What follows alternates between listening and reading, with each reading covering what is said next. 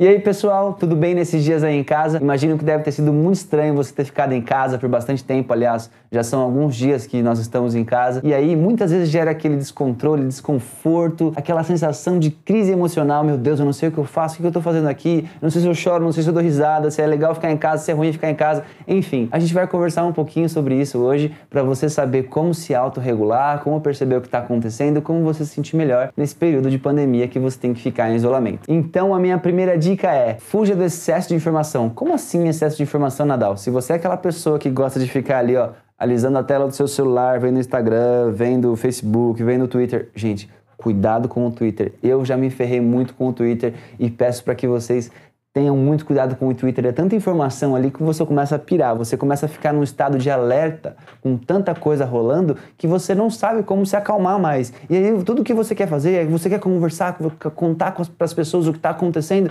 e às vezes é uma coisa nada a ver, às vezes não tem por que você ficar com tanto pânico. Você acaba estressando não só a sua família, mas você mesmo. É muito mais difícil você relaxar e perceber o que está acontecendo, se conectar com você, quando você está nesse estado de alerta. Diminui um pouco o celular, diminui um pouco as informações, deixa que a vida fique um pouco mais leve, que você tenha o essencial para você conseguir se organizar na sua casa e na sua rotina, beleza? Segundo, busque ter uma agenda. Poxa, Nadal, não tenho agenda nem na escola. Olha, eu sei e eu imagino que isso deve ser uma dificuldade para você. Tenha uma agenda na sua casa. Como assim uma agenda? Eu preciso escrever? Não necessariamente, mas você precisa ter algumas coisas combinadas. Que hora você vai acordar? Que hora que você vai estudar? Que hora que você vai jogar videogame? Que hora que você vai ajudar sua mãe na cozinha, seu pai na cozinha, sei lá. Você precisa trazer um pouquinho dessa rotina, você precisa trazer um pouquinho desses momentos de disciplina para você ter um pouco mais de propósito, para sua vida seguir um pouco mais com significado, entende? Então, se você tiver um pouco de disciplina na sua rotina, a sua vida vai ter mais propósito e você vai se sentir muito melhor. Vai por mim. Homeschool e homework ou home study, home study que bonito, só funciona se você tiver um pouco de disciplina, se você tiver um momento de sentar ali e falar assim: não, daqui para frente eu vou estudar e depois eu vou jogar videogame, depois eu vou. Faça com calma, mas faça com disciplina. Tenha os seus horários certinho. Acho que você já entendeu. Tenha certeza de que isso vai te ajudar muito no seu dia a dia. Terceira dica: solitude não é solidão.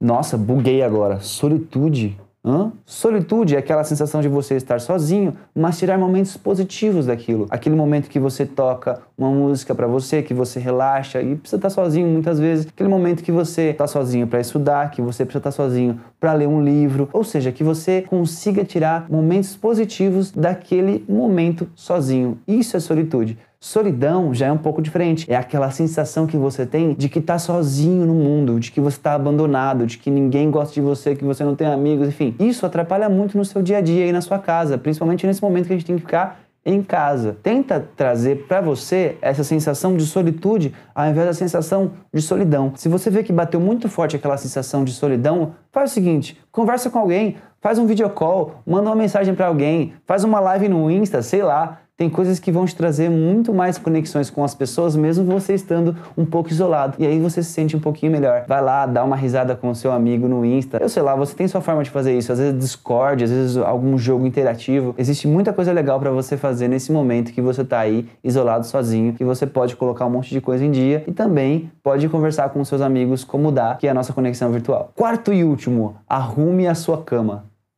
Arrume a sua cama, não acredito que ele falou isso. Calma, vou te explicar. Quando você organiza a sua casa, quando você ajuda seus pais, a sua família, quando você tem esse lado mais consciente de você dentro de casa, automaticamente você vai ter esse lado consciente fora de casa. É um reflexo. Então, toma bastante cuidado, percebe o que está acontecendo, ajuda as pessoas, seja aquela pessoa empática com a sua família, e não só empática, que tenha compaixão, que queira ajudá-lo de fato, né? Tira as coisas da mesa depois que você almoçou, arruma a sua escrivaninha, faz com que a sua vida aí dentro da sua casa seja muito mais organizada e que seja um reflexo do que você quer para o mundo. Se você quer um mundo um pouco melhor, com um pouco mais de compaixão, empatia, com um pouco mais de organização, faça isso dentro da sua casa para isso ser reflexo fora da sua casa. Isso vai fazer com que você seja muito mais consciente e com que você entenda muito mais o que está acontecendo dentro de você, para você trazer um pouco mais de harmonia para o seu dia a dia, para você trazer um pouco mais de harmonia para suas emoções e viver bem nesse momento de pandemia, nesse momento de isolamento praticamente completo que a gente precisa ficar. Então são essas dicas que eu preparei para você. Espero que tenha gostado. Tenha um ótimo momento de isolamento. Infelizmente a gente precisa passar por isso, mas é algo necessário para esse nosso mundão, certo?